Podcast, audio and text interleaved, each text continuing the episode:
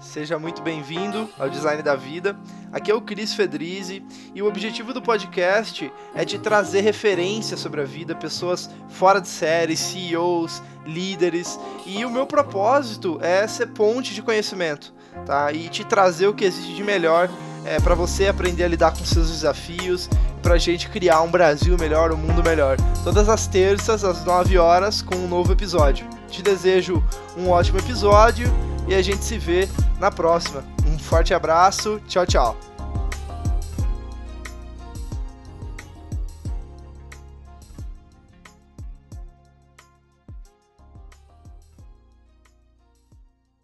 Fala pessoal, Cris Fedriz aqui do Design da Vida. Hoje eu tô com um convidado, cara, que eu não. Eu tô sentindo, tá, Pedro? Eu tô sentindo que, cara, era pra gente ter conversado, era pra gente ter se conectado porque eu abordei um, um colega né, do Pedro para entrevistar e ele falou: Cara, você tem que entrevistar o Pedro. É um cara muito fera para falar sobre vida, falar sobre, enfim, vários temas aí. É um grande também executivo, né? Trabalhou, cara, uma experiência bem interessante, Xbox, Terra, enfim, algumas outras experiências, né? Mas eu, hoje eu tô aqui para conhecer um pouquinho da sua jornada, um pouquinho da sua história, sua visão de mundo, enfim. Então, se você pudesse apresentar quem é o Pedro, dá uma palhinha aí pro pessoal. Quem é o Pedro, né? Eu sou um, começar falando, sou gaúcho, né? Moro faz mais ou menos 20 anos em São Paulo e, e eu é, comecei a trabalhar lá em Porto Alegre no Terra, acabei vindo para São Paulo.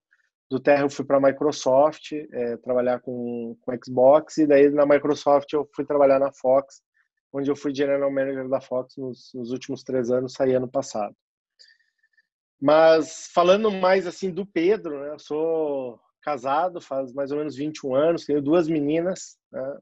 Uma das minhas filhas é é uma menina especial e eu sou um cara super caseiro, é, gosto muito de cozinhar, então estou aproveitando muito esse período da quarentena para inventar novas coisas e também para gerar muita reflexão. Mas eu acho que muito assim da minha carreira, muito do, do que eu tenho desenvolvido nos últimos anos, é um processo meio natural. É uma coisa que foi acontecendo. Assim, eu nunca forcei muito a barra, nunca precisei. Eu sempre trabalhei com alguns valores, com um propósito muito claro de vida e as coisas foram acontecendo de forma positiva, foram desencadeando até que eu cheguei nesse ponto aqui que a gente está conversando. Então, é, esse é mais ou menos o Pedro. Fico, fico aberto para outras perguntas do, do que, que é o Pedro, né? mais, mais curiosidades. Legal. E, cara, eu, você me mandou um material, né? Antes da gente gravar, você falou, Cris, dá uma olhada aqui, que eu imagino que talvez seja um projeto, alguma coisa que você está trazendo é, é, para o mundo, né? E, cara, o que, que é? Eu li uma frase que chamou minha atenção, que é o seguinte: transformar paixões em sucesso. O que, que, o que, que significa isso para você, na sua vida? É, enfim, quais, quais são os aprendizados para você? O que, que você pode compartilhar com a gente? Por que, que isso é importante? Quando a gente fala de explorar as nossas paixões? Bacana. Então, esse é um projeto que eu comecei durante o período da quarentena. Eu fiz um toda uma revisão das, das, das de várias do meu do meu framework, da minha da minha forma de enxergar as coisas e eu falei, cara, eu quero documentar isso, eu quero falar para as pessoas as as conclusões que eu tirei nesse momento. Então, eu fui muito fundo em como eu comecei todo o meu processo, todo o meu trabalho. E eu acho que existem algumas definições básicas que são necessárias quando a gente fala de sucesso. Né? Então, sucesso para muitas pessoas é dinheiro. No meu caso, sucesso não é dinheiro. Sucesso é aquela sensação de plenitude, é aquela sensação de que eu sou capaz não de fazer, de ser executivo, mas que eu sou capaz de tocar as coisas daqui para frente. Então, é, que eu tenho a capacidade de levar todos os meus desafios, porque eu venho trazendo uma bagagem, essa bagagem ela já me permitiu várias coisas bacanas em termos de vivência, e eu considero isso um sucesso, ou seja, eu me sinto pleno neste momento com as coisas que eu fiz no passado para tocar o futuro. Isso para mim é sucesso. Não tem a ver com grana, não tem a ver com posse, não tem a ver com roupa, não tem a ver com nada disso. Quando a gente fala em transformar paixões, é, o que, onde a gente tem que buscar a paixão? A paixão é uma coisa que ela vem lá da criança, ela vem lá do nosso da nossa infância. Então, pô, eu era apaixonado por esportes quando eu era criança. Eu adorava Olimpíadas, eu assistia Olimpíadas, era um evento, assim. Meu sonho era ir para uma Olimpíada. Tá? Então, eu queria ir como atleta para Olimpíada, eu cheguei a, a, a correr e tal, é, é, mas eu não tinha assim o, né, o perfil, né? E eu nunca fui para uma Olimpíada como atleta, mas eu fui para uma Olimpíada, eu fui para quatro Olimpíadas é, como profissional, trabalhando no Terra, né, porque no Terra eu era responsável por negociação de conteúdos e eu consegui fechar é, vários acordos para transmissão de Olimpíadas, eventos, Copa do Mundo, enfim, é, Europa League, uma série. Eu fui para uma série de eventos esportivos que eu jamais imaginava que eu teria acesso. Então, a minha visão de paixões ela é essa. Nem sempre tu vai ser o atleta, nem sempre tu vai ser o músico, nem sempre tu vai ser o escritor, mas quando tu encaixa aquele teu trabalho com uma paixão, então, pô, lá no Terra eu negociava conteúdo, depois na, na Microsoft eu fui trabalhar com Xbox, eu sempre amei games, eu, eu tive lá Atari, Nintendo, é, é, enfim, todos os possíveis consoles na minha infância, eu era o que eu queria, né? Quando eu era mais novo, eu abria mão de uma série de coisas para ter os consoles de videogame. E eu sempre gostei muito também da parte de filmes, leitura. O filme, ele geralmente nasce de um livro, né? Eu sempre tive essa interação muito grande, tanto com o filme com a leitura. E eu tive a oportunidade na minha carreira de trabalhar com isso. Então, quando eu falo em transformar paixões em sucesso, não é necessariamente, poxa, eu vou ser um atleta, eu vou ser um, um músico, mas como é que eu consigo, dentro do meu trabalho, pegar essas minhas paixões? São várias, cada pessoa tem um, uma paixão diferente. As paixões também, elas não são estáticas, elas são dinâmicas, elas mudam ao longo da nossa vida. Né? Então, quando eu fui é, para a África, por exemplo, para a África do Sul em 2010, eu descobri uma nova paixão na minha vida, que é a, a, África. Então, eu sou super apaixonado pela África do Sul e por tudo que aconteceu lá e muitas das coisas que existem hoje na África do Sul. Então, muito da minha, do meu, assim, do meu background profissional ele é devido a eu ter encarado é, as, as necessidades, as transformações, sempre colocando as minhas paixões. Então eu vejo essa definição de sucesso. Eu me considero uma pessoa de sucesso, ou seja, eu não olho o lado financeiro, o lado de posses, e eu me considero uma pessoa que teve a capacidade de associar as paixões para alcançar esse sucesso. Seja, como é que eu chego lá, como é que eu chego no Pedro aqui hoje e inclusive olhando novas paixões. Então, daqui a pouco, o meu caminho daqui para frente vai ser completamente diferente. Então, eu não vou, eu não vou ser executivo, eu não vou mais trabalhar em empresa, vou abrir um negócio próprio, mas eu vou estar sempre olhando para as paixões, seja, e sempre voltando para esse lado da criança, porque a criança ela tem uma coisa muito bacana. Quando a gente analisa a criança, você já pegou assim esse aquela sensação da criança feliz, né? A criança primeiro ela é espontânea ela, ela faz tudo com muita, muito, é tudo com muita espontaneidade. É, a criança, ela vê futuro nas coisas. Então a criança, ela ela está enxergando lá longe. Pô, eu vou crescer e você professora. Minhas filhas falam, você é professora, você, né? Enfim, uma série de coisas. A criança ela tem esperança. Né? E eu acho até assim, numas alguns materiais que eu li como referência desse projeto que eu, eu já vou comentar é, em seguida, eles trazem essa questão de que a esperança é muito melhor que o otimismo. Né? O otimismo é aquela coisa que ele está muito focada num evento específico, né? Então, eu estou otimista que isso vai acontecer. A esperança é uma coisa contínua, a gente tem sempre. E por fim, a criança, ela tem uma coisa que eu gosto muito, que é aquela coisa do humor, da risada gostosa. A criança está sempre feliz. É, então, a gente precisa trazer isso para nossa vida. A gente precisa olhar para a criança, pegar essas paixões, incorporar isso no nosso momento atual. Em cima de todo esse processo, né, toda essa reflexão que eu fiz de quarentena, eu criei um projeto que é o, o Como Transformar Paixões em Sucesso, que é uma palestra né, que eu pretendo lançar nos próximos 30 dias. Obviamente, nesse período, fazendo online, como a gente está é, conversando agora no podcast, mas qual é o objetivo? É trazer para as pessoas essas conclusões. Seja, como é que eu olhei a minha carreira? Eu podia, eu podia gastar uma hora falando, ah, eu fiz isso, eu fiz aquilo, eu comprei isso, eu fiz aquilo. Mas não, eu quero dizer, cara, eu parei, eu fui obrigado a parar durante quatro meses. Durante esses quatro meses, eu olhei para trás, eu enxerguei tudo que eu fiz e eu cheguei a algumas conclusões. Eu peguei alguns links, as paixões que foram super importantes, toda a questão das, das da, da, de olhar para minha criança é, Ubuntu, que é uma coisa que é super África do Sul, ou seja, que, que é Ubuntu, como é que trata o Ubuntu, né? a questão do respeito, da dignidade, do coletivo. Eu sou porque nós somos. A gente precisa disso agora. Sim. A gente está precisando, a gente está num momento da, da, da, humanidade em que, cara, eu sou porque nós somos. Mais, né? o, o, Não eu. cabe mais. Só eu sou. A gente vive num mundo de selfie né? Assim, daí não, não é querer fazer trocadilho, mas é um mundo de selfie. É eu faço isso, eu faço aquilo.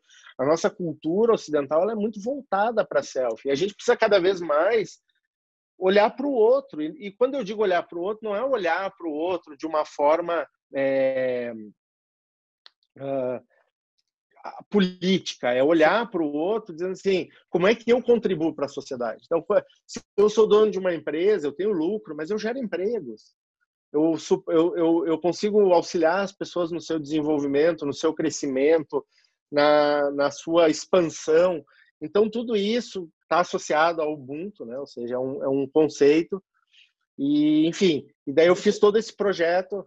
Desculpa, por favor. Deixa eu, deixa eu te fazer uma pergunta. Porque eu gosto de investigar, assim, sempre quando a gente está conversando, vem algumas perguntas na minha cabeça, que são questionamentos que naturalmente eu tenho também, e aí eu acho que é, é legal até expor. Então, cara, vamos falar um pouco. Porque assim, ó, eu, eu venho de uma geração, tá? Millennial. Millennial. Eu tenho 23 anos de idade, né? Para quem não sabia no podcast até agora, 1997, Pedro. então, assim, Bacana. cara, é, existe uma coisa nessa geração que é o seguinte: propósito. Só que aí tem, só que aí tem duas coisas.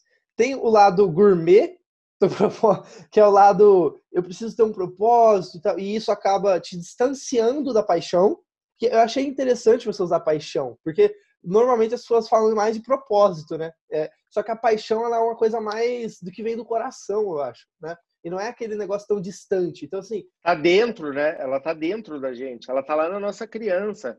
Tu não consegue matar isso. Tu tem que resgatar a tua criança várias vezes, né? Durante esse teu processo. Mas e, desculpa. E, não, e faz sentido. E o que, que você. como que você vê isso, cara? Porque, por exemplo, uma coisa que me vem à cabeça. Você falou uma coisa que é legal, que é casar as paixões com o que você está fazendo hoje, né? no seu trabalho, ali onde você está, enfim.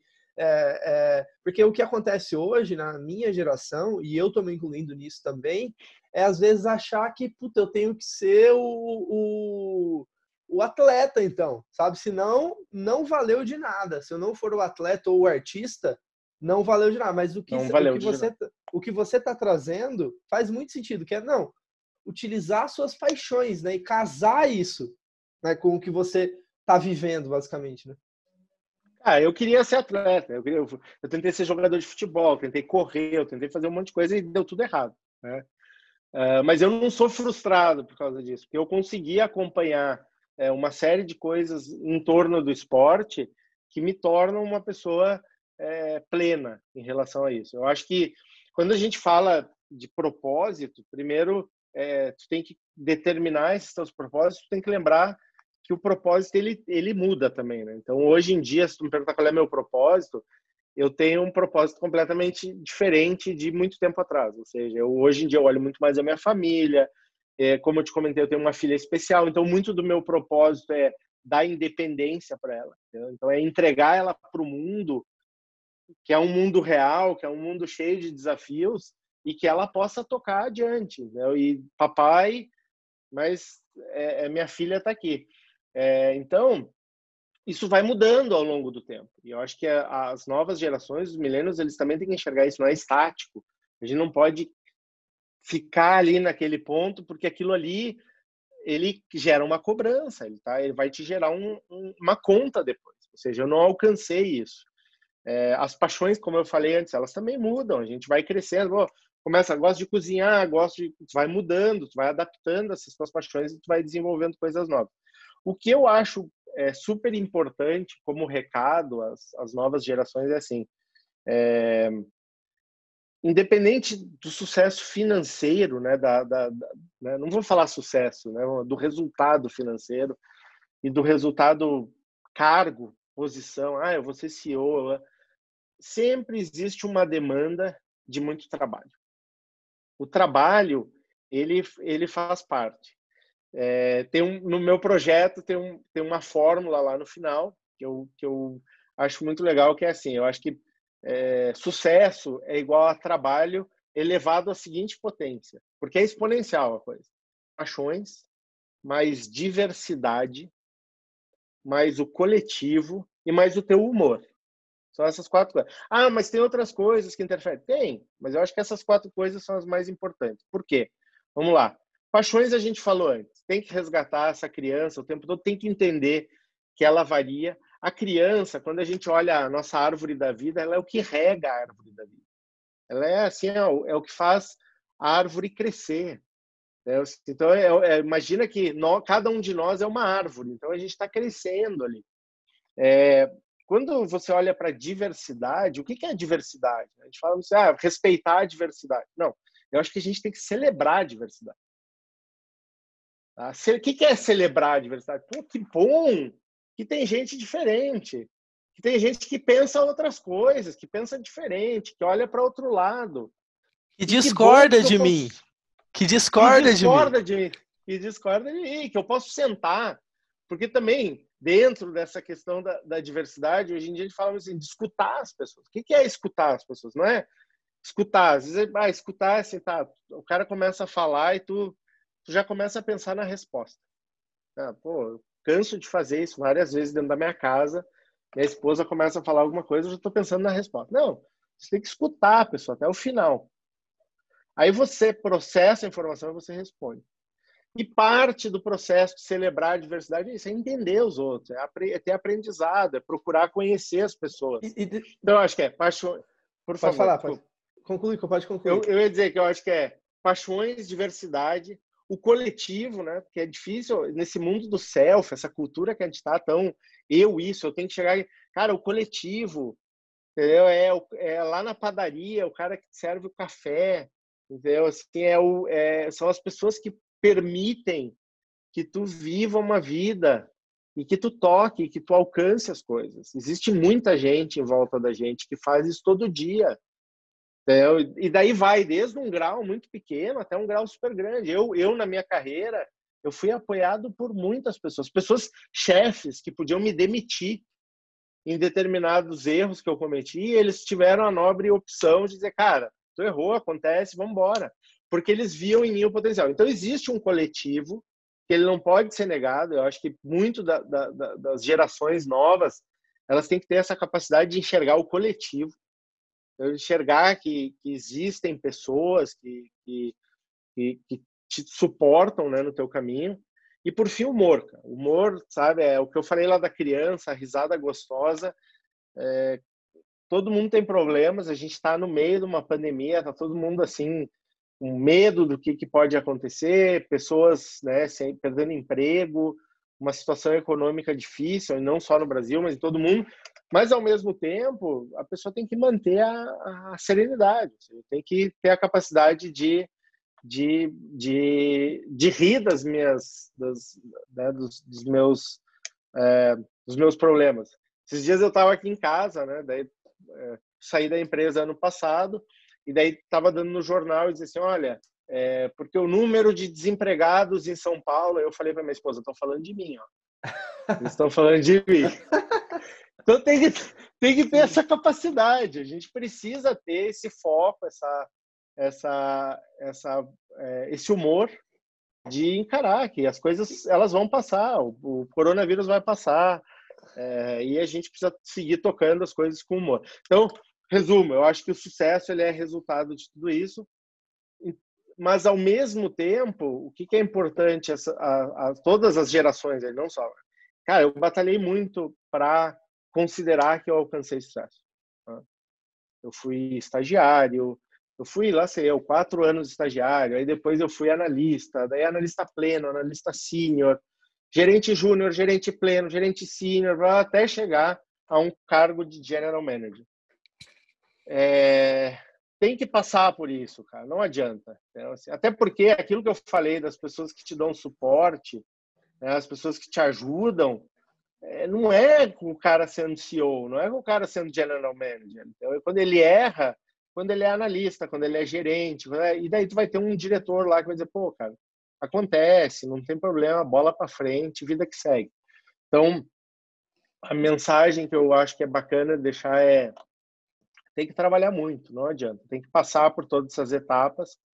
Que bom para aquelas pessoas que conseguem abreviar etapas. Pô, o cara fez uma startup, conseguiu, mas a vida em si ela é cheia de, de desses pequenos desafios ao longo do tempo. E daí para chegar nesse ponto que eu tô agora, que a gente está conversando, que eu tô te falando, cara, minha vida mudou nesses quatro meses. Eu fiz muita reflexão. Tem que ter vivido muita coisa. Hum, tem que ter passado, tem que não ter. É, não, é, não é do dia para noite, né? Tem toda uma. Não é do dia para noite. Não, tem que ter. É, é, minha filha tem um problema de imunidade. Então, pô, quantas vezes a gente já foi para o hospital com medo de perder, né? Então, é, é, tem que passar por isso. Faz parte. É ruim, pô, é ruim. Ah, sente medo, sente medo, mas faz parte do processo. Então, a gente vai, tem que, tem que ter, ter a capacidade de gestão disso. Essa é, o, essa é a mensagem. Vamos, vamos explorar um pouquinho isso, é, porque para mim isso fica nítido para mim, mas que às vezes não fica nítido falando, externalizando, só olhando para o lado externo, mas que é o seguinte. É, então, qual que é a sua visão de mundo? É Deus, é o universo? Não, não existe nada e é só viver e existir. Como que você como que você lida com tudo isso? Porque tudo isso tem que ter uma uma visão, né? Você tem uma visão sobre a realidade, sobre como as coisas funcionam. Qual que é a sua é. visão? É, enfim, como que você poderia explicar isso para a gente? Cara, eu, eu, eu, eu acredito em Deus, acredito no universo né? e, e eu gosto muito de algumas teorias. Então, um, um dos materiais que eu utilizei para o pro meu projeto chama Inteligência Espiritual e é da Dana Zohar. Né? Então, ela fala, né, no, uma coisa muito bacana que é assim, os, os, a teoria quântica, ela, ela fala em algo que é o, o vácuo quântico, né? que uhum. é um nada, uhum. e que tudo que existe no mundo e no universo nada mais são que diferentes frequências desse vácuo quântico. Perfeito. Ah, pô, complexo. Como é que a gente explica isso melhor? Então ela ela usou um exemplo que eu acho perfeito, que é assim, somos todo mundo faz parte do oceano. Todo mundo é onda. Então eu sou onda, tu é onda e o oceano está lá. A gente não enxerga o oceano, mas a gente sabe que é parte do oceano. Então, como é que eu enxergo Deus, o universo dessa forma? Eu acho que existe uma coisa muito maior, que é esse oceano, que nós fazemos parte dele, que nós estamos 100% do tempo conectados com ele, né? E são ondas, elas estão passando, né? Nós somos ondas. Né? Então, é, eu é, a, digamos assim, é o melhor exemplo que eu já encontrei. Para é, tentar é, definir, basicamente. É. Para tentar definir. Então, mas eu acredito em Deus. Sou, é, é, eu, eu sou uma pessoa religiosa e sou uma pessoa que tem muita espiritualidade. Então, religioso é diferente de espiritualidade, né? A religião geralmente é algo é, dependendo da região. Não, ela vem de fora, né? Muitas vezes, então ela tem seus dogmas. Perfeito. E a espiritualidade é algo que vem de dentro. Né? Então a gente sente aquilo. Então é, lá no projeto mesmo eu falo das diferenças entre o, o, o intelectual, o quociente emocional e o quociente espiritual. Ou seja, são inteligência intelectual é uma coisa, inteligência espiritual, é, emocional é outra e inteligência espiritual é uma coisa completamente diferente. Cara, eu tô. Enfim, é, é bastante coisa que eu falei para você, né? É, são coisas profundas que a gente tenta trazer no podcast, né? E que às vezes a pessoa que está ouvindo fala: Meu Deus, esse pessoal é tudo doido, falando de onda, falando de oceano. Mas, cara, vamos, vamos tentar vamos tentar explicar essa questão da, das inteligências, que eu tô, que eu tô bastante curioso, até, até mexendo um pouquinho na nossa pauta aqui, mas porque eu acho que vai ser interessante. Então, o que que. Eu tenho uma visão muito parecida com essa, tá? E eu acho que, na real, cara, são tentativas de definir. Né? Mas basicamente é uma coisa muito maior e muito, enfim, é, essa é a minha visão, mas que a gente tenta definir, né, como, como ser humano, através de várias uhum. teorias. E, e, elas, e elas se encontram, né? Existe, sei lá, o hindu acaba se encontrando com partes do cristianismo e isso, enfim, então tem uma verdade, eu acho, é, que seria esse oceano, basicamente, né? Mas antes é, de entrar... Pode falar. Eu tenho um amigo, desculpa, eu tenho um amigo que ele diz assim, que é como se fosse uma figura 3D, uhum. Né? E cada um está olhando de um lado da figura 3D. Então, todo mundo está olhando para a mesma coisa. Todas as religiões são relevantes, importantes, fazem bem para o ser humano. Cada um está olhando, eu estou olhando daqui, o outro está olhando daqui, cada um tem uma forma de olhar, mas a, a, a figura 3D ela é a mesma para todo mundo. E, e, e, a figura 3D é um elefantezão. e, e, aí é. pessoa, e, aí tem uma pessoa que tá vendo só a orelha do, do elefante. Ela tá falando só assim. Tromba. O, é, o elefante é. é a tromba. E todo mundo fica discutindo. Não, é a perna, sabe? Enfim. Por, por isso que eu acho legal a questão da gente celebrar a diversidade. Porque é, quando a gente celebra a diversidade, tem a capacidade de sentar com cada pessoa e escutar o que ele tem para dizer. É, a gente consegue enxergar o que, que, o que, que, como ele vê, como ele enxerga o mundo. Por que, que ele enxerga o mundo? Ah, pô, interessante teu ponto de vista, eu não tinha pensado nisso. É, quando tu te fecha para a diversidade, tu está dizendo, não, a minha forma de ver o mundo é essa, não, não me interessa, não me interessam outras formas de ver o mundo, eu quero enxergar o mundo desse jeito.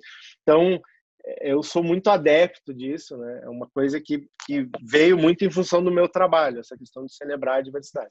A gente pode falar depois. Perfeito. Vamos falar um pouquinho da, dessa questão da inteligência, então. É... Vamos, vamos, me explica aí o que, que, o que vamos lá, vamos por partes. Eu tô, eu tenho esse pessoal que não tá, que tá ouvindo, não tá vendo, né? Mas eu tenho esse da, da idade da pedra aqui que eu faço algumas anotações. Então, Cara, vamos lá. Eu sou um leigo nisso, então eu tô tentando, tô tentando aprender, tá assim bom. como o pessoal que está ouvindo aqui no, no podcast. Então vamos tentar primeiro definir. Que, que, então vamos lá, você falou QI, né? É, é, explica, enfim, vamos, vamos, vamos, vamos, vamos. Vamos imaginar como se fossem três círculos, né? Então, o círculo externo, que está mais, mais ao extremo, é o que a gente chama do QI, né? É o nosso consciente intelectual. É a nossa inteligência, é o nosso raciocínio, a nossa lógica. Né? E até assim, quando olham os neurônios, como eles funcionam, eles funcionam num, num modelo serial, né? como se fosse um computador. Tá? No meio disso, a gente tem uma coisa chamada é, inteligência emocional, que foi uma coisa muito estudada na década de 90, né? que tem livros que falam, super importante e que realmente é importante. O que, que é? É a nossa capacidade de, de reação, de atuação em determinadas situações. Então, como é que eu vou reagir? Então, eu caí da bicicleta, levantei da bicicleta. E o que, que acontece? Esse sistema ele já não é um sistema serial nos neurônios, ele já é um sistema é, associativo, né, paralelo, que o que, que acaba acontecendo? Ele vai gravando essas uhum. reações e ele vai se fortalecendo ao longo do tempo. Então, ele vai ficando mais inteligente. Né? Então, a gente vai desenvolvendo mais é, essa é, inteligência emocional. Tem uma coisa interessante nesse, nesse livro da, da, da Ana Zoncar que chama é, Inteligência Espiritual, que ela diz assim, que o cérebro, é, ele, ele, cada parte do cérebro, ele, ele faz uma associação de uma coisa. Então, uma parte vê a cor, a outra parte vê os objetos, né? E que precisa ter alguma coisa aqui, uma, uma frequência aqui, o que, que ela faz? Ela para eu estar tá enxergando agora o Cris, eu estou vendo cores, eu estou vendo objetos, eu estou vendo uma série de coisas. Então, a inteligência espiritual é como se fosse o que, vamos colocar assim, enquanto a inteligência emocional é como eu vou reagir diante de determinada situação, a inteligência espiritual é se eu quero estar naquela situação. É um hum. questionamento se eu quero estar naquela situação. Será que eu quero fazer parte disso? Então é aquele, né? Tem gente que chama de alma, tem gente que fala de ah, escuta o seu coração, né? escuta o seu coração. O que que seu coração te diz? Então, muitas vezes a gente tem uma inteligência é, intelectual, uma emocional e, e, uma coisa que une as duas, né? Hum. Que é a nossa inteligência espiritual. Pode ser um, um, a gente pode entrar num campo mais espiritual, dizer não, é algo, é a nossa conexão com o oceano. Né? Uhum, né? Então, perfeito. É a nossa conexão com o vácuo quântico, ou seja, eu estou conectado tem algo me dizendo para que caminho eu devo ir, como é que eu devo seguir. E ou a gente pode simplesmente dizer que faz parte da configuração do cérebro, né? uma coisa mais técnica. É... eu não tenho a resposta, mas eu acredito muito. A minha visão é que isso é a nossa conexão com o oceano. É o que me. Então, muitas vezes a gente tem dúvidas de como é, seguir, né? E tu puxa essa essa essa conexão, tu puxa essa sensação. É, como é que tu sente isso, né? Como é que a gente sente isso? Então, mais uma vez, a gente cai lá na criança. Lembra quando tu era uhum. criança, tu andava de bicicleta, tu te jogava na água, tu... O banho de chuva, eu acho o banho de chuva o melhor exemplo. é aquela sensação assim de que o mundo está, é, sabe, te protegendo, está livre, está pleno. Eu uhum. acho que uhum. quando a gente sente isso em, em, relação a alguma coisa, eu tenho muito essa sensação em relação a esse projeto. Eu, assim, eu tenho muito carinho por esse projeto por causa disso, porque eu tenho essa sensação de que é algo que talvez não vá ser financeiramente, mas que eu vou poder auxiliar muitas pessoas, eu vou poder conversar com muitas pessoas, eu vou poder trazer essas definições para muitas pessoas, e isso vai de alguma forma gerar um benefício coletivo. E, e deixa né? eu te fazer então... uma pergunta, deixa eu, só para explorar um pouquinho isso, que é o seguinte, cara, é, uma coisa que me vem à cabeça quando você me fala isso, você pode me corrigir se eu estiver errado, mas você falou uma coisa que foi, cara, um tempo de reflexão, faz, sei lá, quatro meses que eu tô também nessa, nessa né, internalizando muita coisa, refletindo sobre muita coisa, etc. Cara, uma coisa que me incomoda, que eu fico pensando sobre a nossa, o nosso modelo de vida da maioria das pessoas, e eu, eu morei em São Paulo também alguns anos, né? É, e, e, a minha geração também, tá? Que é o seguinte, cara, é, é a velocidade com que as coisas acontecem. Então, o que eu sinto é que muitas vezes as pessoas não têm não tem, não é que não tem tempo, mas diz que não tem tempo ou não acha tempo no dia, qualquer coisa que for assim, para esses momentos que são extremamente importantes de conexão, de, de, de cuidar do seu lado do seu interior, de, de reflexão e tal. Como que você vê isso? É, e, e, então e, e, aí quais são as suas práticas então para se manter mais enfim quais são as suas práticas de meditação sabe o que, que você poderia falar para gente sobre isso então, é assim, ó, eu não, eu antes da quarentena eu não meditava. Tá? Então eu, eu não posso mentir, né? Então eu tenho que assumir que eu não meditava. E daí eu descobri um aplicativo, né? Chama Headspace. É super gostoso. Tá? Então é, eu comecei a meditar, é 10 minutos por dia, ou seja, a gente não está falando de nada, assim, pô, vai ficar uma uhum. hora meditando. E o que eu achei mais bacana, assim, do, do conceito da meditação através desse aplicativo, é que num dos pontos lá ele fala assim, ó, é, você não tem que esvaziar a sua mente. Né? Não é obrigação da meditação. Você, ah, eu vou ficar lá dez, uma hora sentado, dez minutos sentado, eu tenho que não pensar em nada. Não, não existe isso. Existe uma diferença. Né? Assim, vamos imaginar que a mente ela é como uma estrada, então passando vários carros. Né? Ele, ele usa esse exemplo no aplicativo. O que, que a gente faz num processo de ansiedade, num processo de nervosismo? A gente se joga na frente dos carros. Então o, ca o caminhão tá vindo, eu tenho um caminhão que vai me atropelar, o que, que eu faço? Eu me jogo na frente do caminhão. Então o processo de meditação ele é muito voltado nesse sentido, ou seja, de você sabe que a estrada existe, você sabe que os problemas existem, os caminhões estão passando, mas se coloque ao lado da estrada. Hum, então senta ali numa pedrinha e fica, e fica olhando vai passar ali na tua cabeça aquele problema, pô, tô preocupado com isso, tal.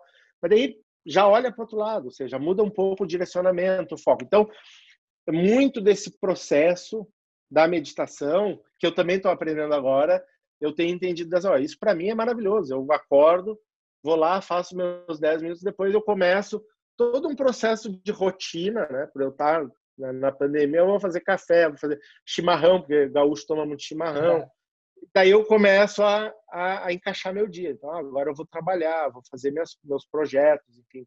Tá bom. Então, eu acho que esse, esse é um dos pontos, né, a questão da meditação. Eu gosto muito da leitura, né, então eu tenho usado muito é, a leitura como um processo. Hum. Então, eu já li alguns livros durante esse período. É, eu gosto muito de livro, assim, eu gosto muito de biografia, porque traz a história de outra pessoa, então tu consegue enxergar né, o que, que é o que, que essa outra pessoa é, é, fez. É, eu gosto muito de cozinhar. Né? Então, cozinhar é um ato que eu é, tem uma história bacana. Assim, eu, eu viajei muito, assim, né? Então, não vou dizer que eu viajei todo mundo, mas eu viajei alguns vários países. Né? E eu viajava e ficava muito tempo fora. E nessa época eu não tinha recursos, né, para levar a minha família. É caro, né, levar a família numa viagem dessa. Então eu ia para a China, eu ia para a África do Sul, eu ia para a Inglaterra, enfim, Estados Unidos. E eu enxerguei no cozinhar uma forma de trazer as coisas para dentro da minha casa. Então, como é que eu trago? Pô, eu comi uma coisa especial na China. Bah, vou descobrir na França, vou descobrir como fazer. Eu, eu sinceramente acredito que cozinhar é um ato de amor. Quando a gente uhum. cozinha, a gente está entregando algo para outra as outras pessoas, né? Filho, mãe, mãe, pai, quem for. Né? E, e, é um ato de amor. Então, tu tá, não tem, para mim, não tem nada melhor que alguém dizer, pô, tá muito bom, isso aqui tá sensacional, pô, que, né? Eu faço umas coisas bem ruinzinhas, o pessoal diz, pô, tu devia ir no Master, tu devia ir no Masterchef. e daí eu vejo os caras lá no Masterchef, nos outros, são super profissionais, assim, eu não chego nem aos pés, mas é legal, vendo, pô, tu, tu nunca pensou em ir para o Masterchef? Então, eu acho muito legal essa, essa conexão. Então, meditação, cozinhar, leitura. É, por que, que essas que, coisas, assim, cozinhar, leitura, ver um filme, eles são muito legais? Porque eles têm um, um princípio muito próximo ao da meditação, né? Eles te tiram hum. daquele centro do furacão Faz sentido. eles te jogam num outro lugar, né? Então, tu vai assistir um filme, tu vai ficar atento ali, tu vai ler, tá absorvendo informação, então eu acho tudo isso muito bacana. Fora isso, tem algumas. Eu, eu, eu acho muito legal todo o processo de autoconhecimento. Aí eu já fiz é, cursos de autoconhecimento, de passar final de semana isolado e tal. Tem uma história bacana. Eu sou gremista e uma vez eu voltei da final da Libertadores em 2017, que o Grêmio foi campeão.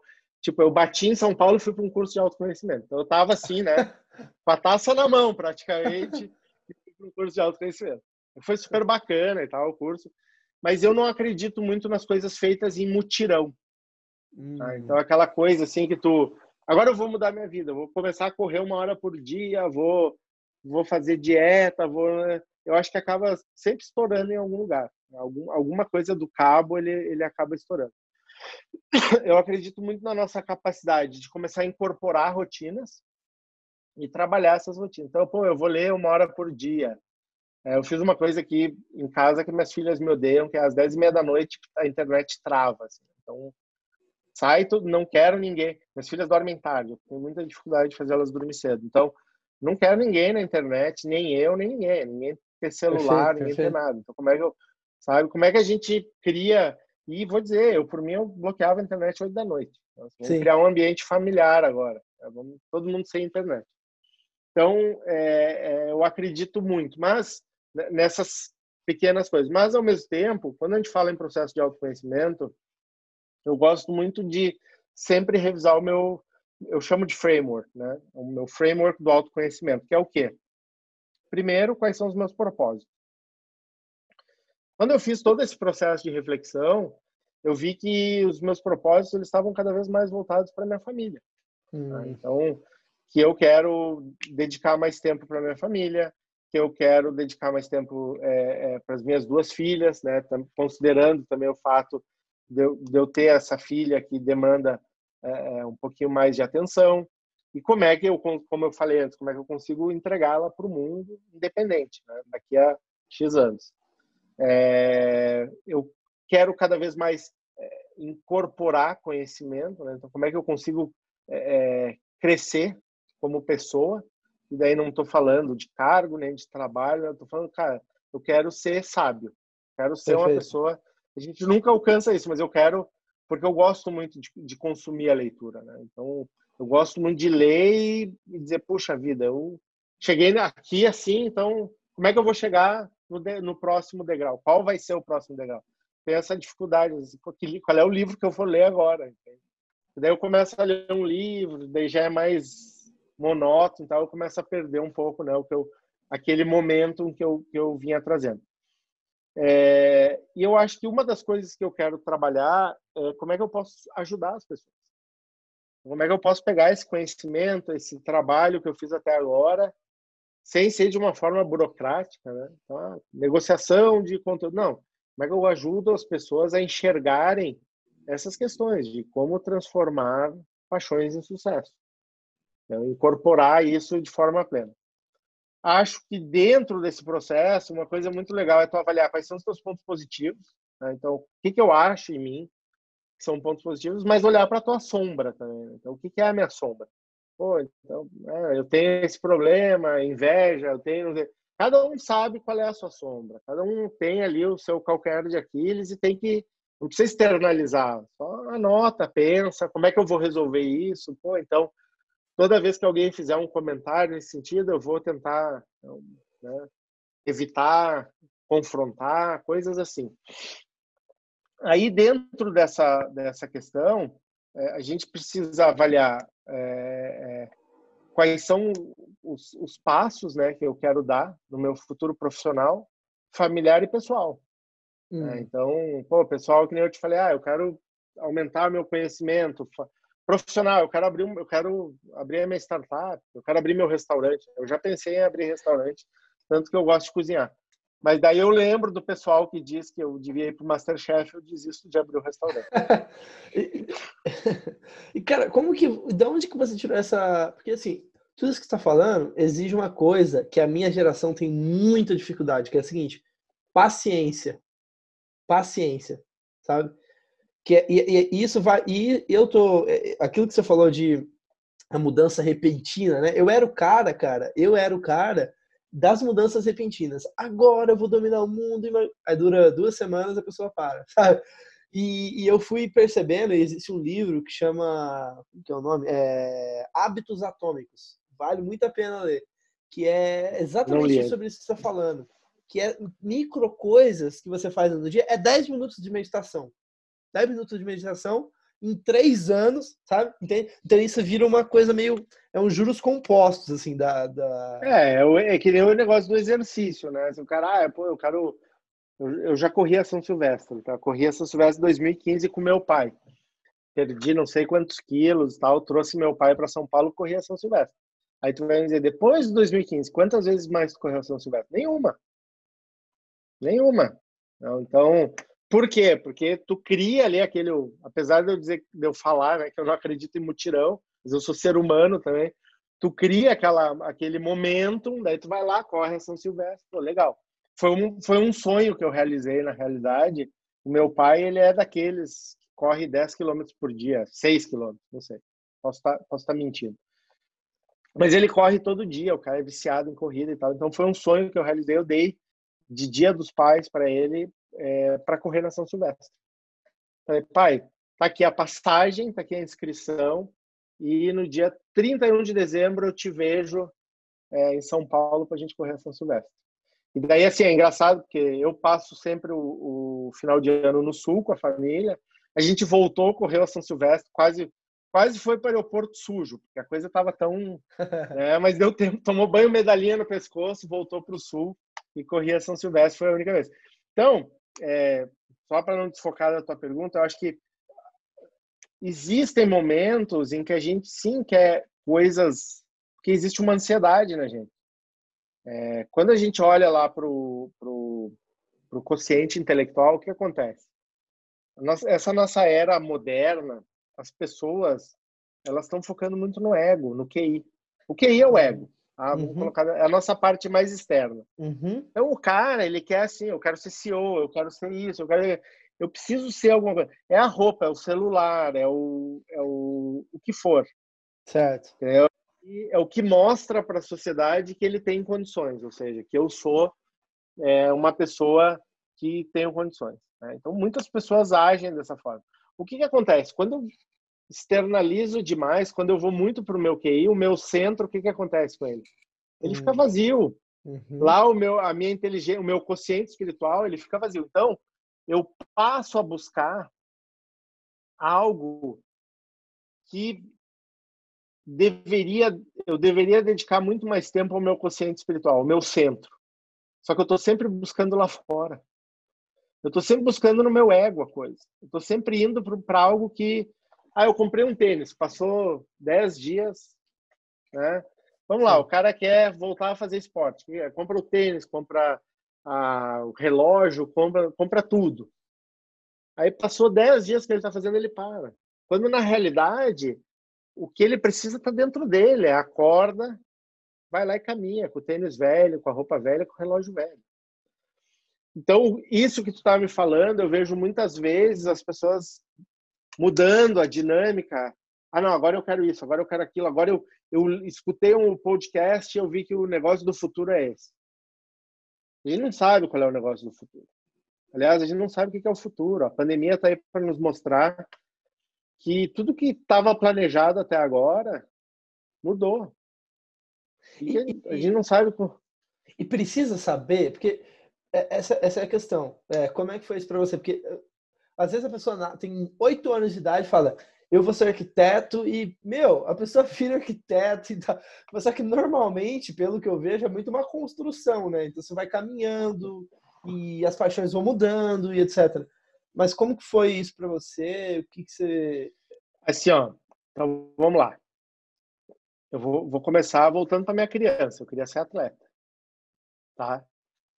Aí eu me formei em economia. Aí eu fiz um MBA em finanças. Aí eu fui trabalhar com negociação. Eu fui trabalhar com conteúdo, eu fui trabalhar com marketing. Aí eu tô aqui falando para ti sobre espiritualidade. Não tem, cara. A não ser que a pessoa diga, pô, eu quero ser médico, daí tem a família de médico, pô, que eu acho super bonito, né?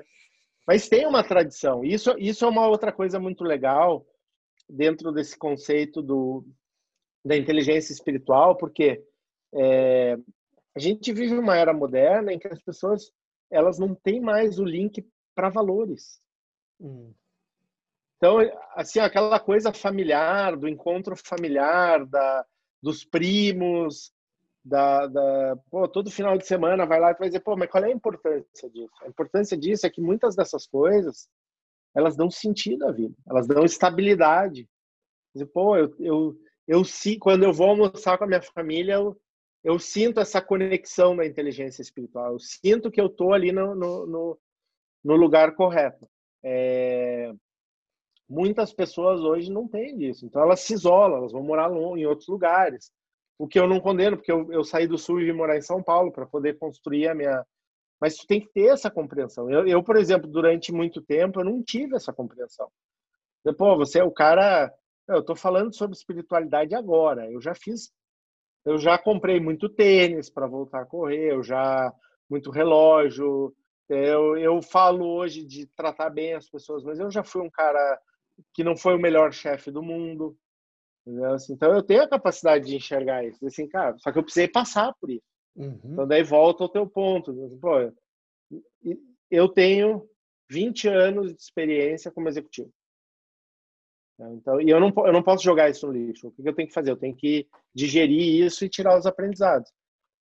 É, a gente não vai conseguir, as pessoas não vão conseguir é, fazer uma avaliação similar com um ano de experiência, com dois anos de experiência. Hum, Porque a, a, a, a, face do 3D lá do elefante que tu está vendo é só a tromba.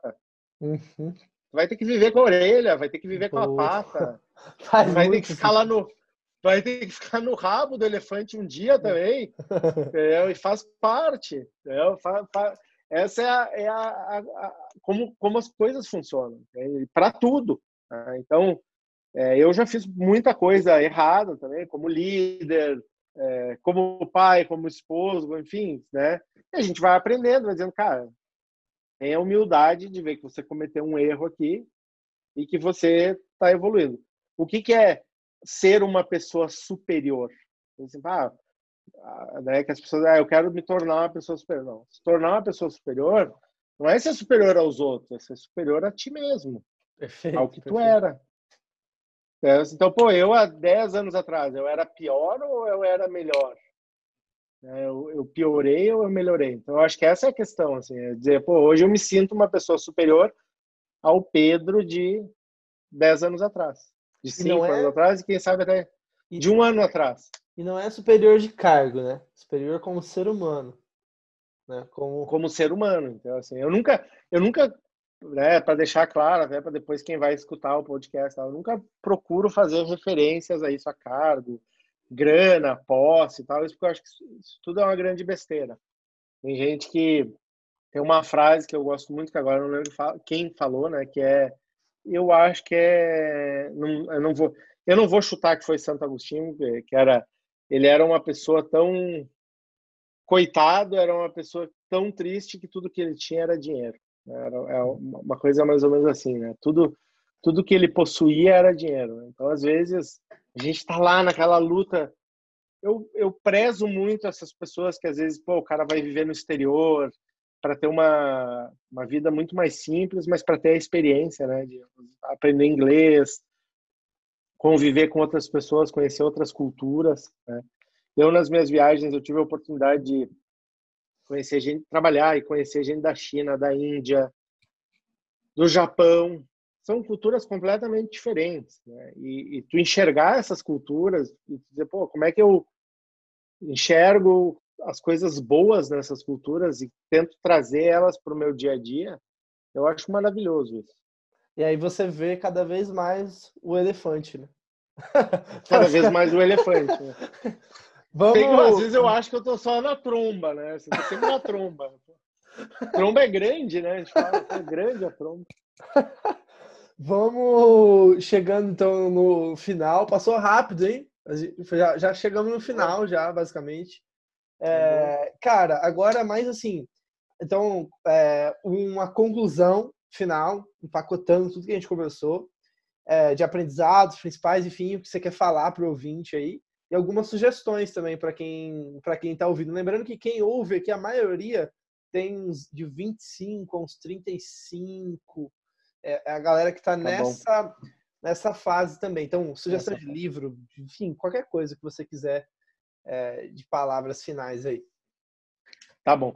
Bom, eu assim, eu acho que recapitulando um pouco, o mais legal, e que foi uma pergunta muito inteligente que tu fez é a paixão ela é fixa? Né? Não, a paixão a gente tem as paixões e a gente procura trabalhar com elas em distintas variáveis, né? Então eu nunca fui atleta, mas já fui para a Olimpíada.